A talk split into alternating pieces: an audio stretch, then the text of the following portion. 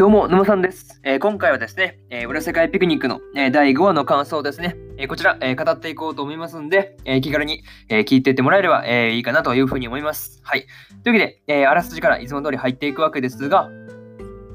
恒例の打ち上げの後、夜の池袋の街を歩く空音トリコ。だが、ふと気づくと裏世界に迷い込んでしまっていた。何の準備も心構えもなく、夜の裏世界という全く未知の世界に入り込んでしまい、2人は動揺する。そこに機械の音を発する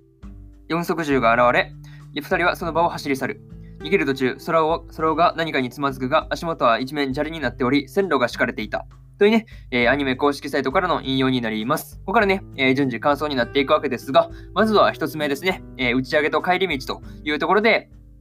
えー、それほどね、あのトリコが、えー、居酒屋でまあ打ち上げをして、まあ、そこからね、まあしていたわけですが、まあお会計がね、あの1万9000円となかなかあのやばいほど高額になっていたわけです。まあね、高すぎて、えそんなかかんの？ってくらいにね、まあどんだけ飲み食いしたらそんだけ行くんだっていうくらいにまあなったわけですが、まあ何事かと思えばね、まあ小桜が食べた分もね、あの入ってるということで、まあ本当ね、あの小桜どれだけ食べたんだってぐらいにね、まあ感じですよね。そうそうそう、そんな、なんていうの、3, 3人でそんな行く行くの？ってぐらいに食ってましたからね。そう、行く方もね、あの、なんていうの、最初の皿ですよね。そうそうそうそうそう。あの、のトリコがね、その追加注文する前のところがね、もうすでに皿が溜まってたんで、あれがそう、多分、そうですね、小桜が食べたや、食べたね、やつなんだろうなとかね、その辺思ったりしたんですですけど、まあなかなかね、うん、1万9000はやばいよねっていう話ですね。はい。まああとはですね、まあその居酒屋の帰り道ですね、まあそこで、えー、空とトリコが、まあ裏世界に来てしまうというね、まあ急展開に、まあなるわけですが、まあ原因はどうもね、あのトリコが、え居酒屋で、その八尺様のね、あの白い帽子ですよね。これが、まあ、これをかぶったっていうところが、まあ、絡んでるっぽいよね。まあ、空尾が、まあ、絡んでるっぽいというふうにね、まあ、空尾が言っていたわけですが、まあ、真意のほどはね、まあ、わかんないですよね。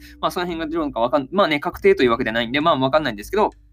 まあ、可能性としては十分にあり得るだろうという話でした。はい。まあ、もう、あですね、あの、もし、あの裏、裏世界でその拾ったものをですね、まあ、特定の使い方をすると、えー、裏世界に飛ばされるという、まあね、まあ、仮説みたいなものがあるんだとすれば、まあ、気をつけないといけない感じなのかなとかね、えー、その辺思ったりしました。はい。えー、これが、え、まず一つ目の感想である、え、打ち上げと帰り道というところで、え、次が二つ目ですね、え、裏世界で追いかけっこというところで、え、裏世界でですね、えー、空とトリコは、まあ、死体をぶら下げている、まあね、変な生き物から、まあ、逃げていったわけですが、まあ、最初はね、あの、何を吊るしてるのかさっぱりわからなかったんですが、まあね、あの、わからない時でね、全然怖くないんですよね。そうそう、何ぶらされてんの？みたいなね、感じでそう終わったんですけど、いや、まあ、それがね、まあ、したいだというふうに、まあ、あと、あと、あと、あと、あれですね、あの、兵士たちの話に、まあね、聞いてわかわかると、まあ、急にね、あの、ズッとしたって感じですね。そうそうそう、結構怖かったね。いや、あれマジかしたいかって感じですね。結構それへんびっくりしましたというところと、あとはね、あの、二人がその線路まで来ると、えー、駅があるかもって言ってね、あの、走り出す二人の状況への適応能力ですよね。うん。これもすごい高いなって思ったし、まあ、本当ね、あの、二人いればなんとかなるんだろうなーっていうふうにね、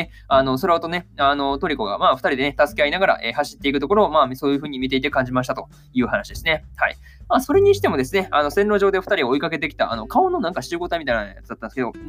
だったんですけど、あれ何だったんだろうね。そう、何だったのかっていうところがすごい気になりますという話ですね。はい。まあ、その正体もね、なんか明らかになんかなったりするのかなっていうところもね、すごい期待してますという話ですね。えー、これがね、2つ目の感想である、えー、裏世界で追いかけっこというところになります。で、次が3つ目で、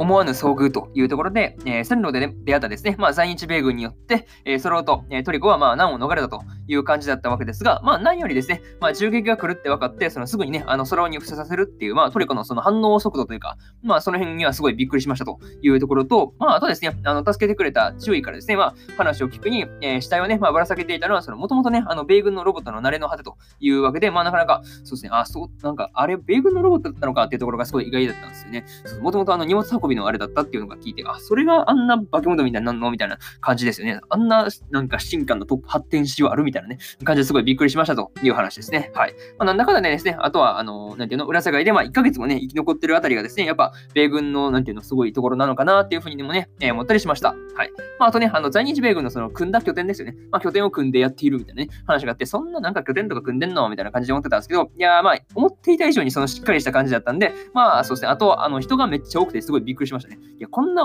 大規模に飛ばされたの？って感じですよね。そうそうそう。いや、もうめっちゃびっくりしましたっていう話ですね。はい。えー、これが、えー、3つ目の感想である、えー、思わぬ遭遇というところになります。はい。で、そうですね、最後にというパートに入っていくんですが、えー、今回はですね、まあ、1話では、まあ、そうですね、元の世界に帰れないという感じだったわけですが、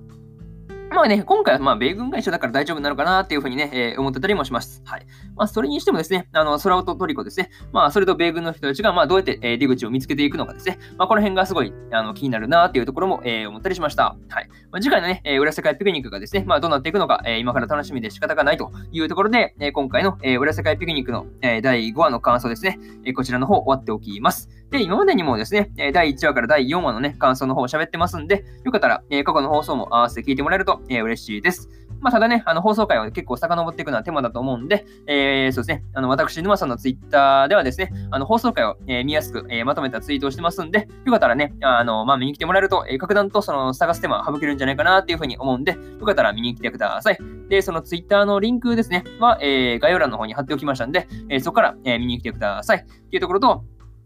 えー、今日はね、他にも3本更新しておりまして、えー、呪術廻戦の17話の感想と、えー、オルタンシアサーガの5話の感想、えー、そしてですね、えー、日暮らしと泣く頃に5の、えー、17話の感想ですね、えー、この1、2、3とね、3本更新してますんで、よかったらね、あの、すでに本編見たよって方がいらっしゃったらですね、あの、まあ、こちらの感想もね、楽しんでもらえると、えー、嬉しいです。はい。っていうところと、えー、今日はね、あのー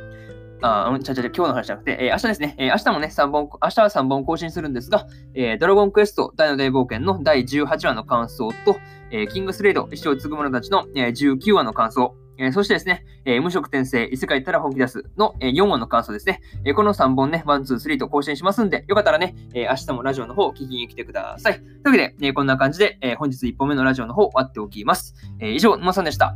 最近ね、まだなんか、そうですね、まあ、なんか最近ちょっと花粉症がひどくてね、あの、夜、なんか、そうですね、まあ、ちょっと鼻がムズムズするというかね、そういうところもあって、なかなかラジオ喋りにくいんですけど、まあ、引き続きね、まあ、頑張って更新していくんで、よかったら聞いて、まあね、また、そうですね、まあ、聞きに来てもらえると、えー、嬉しいですという話で、まあ、皆さんもね、花粉症の方とか多いと思うんで、よかったら、まあまあ、よかったらというかね、まあ、気を気をつけてもらえればと思います。はい。というわけで、えー、終わっておきます。えー、それではね、え、皆さん、良い一日を。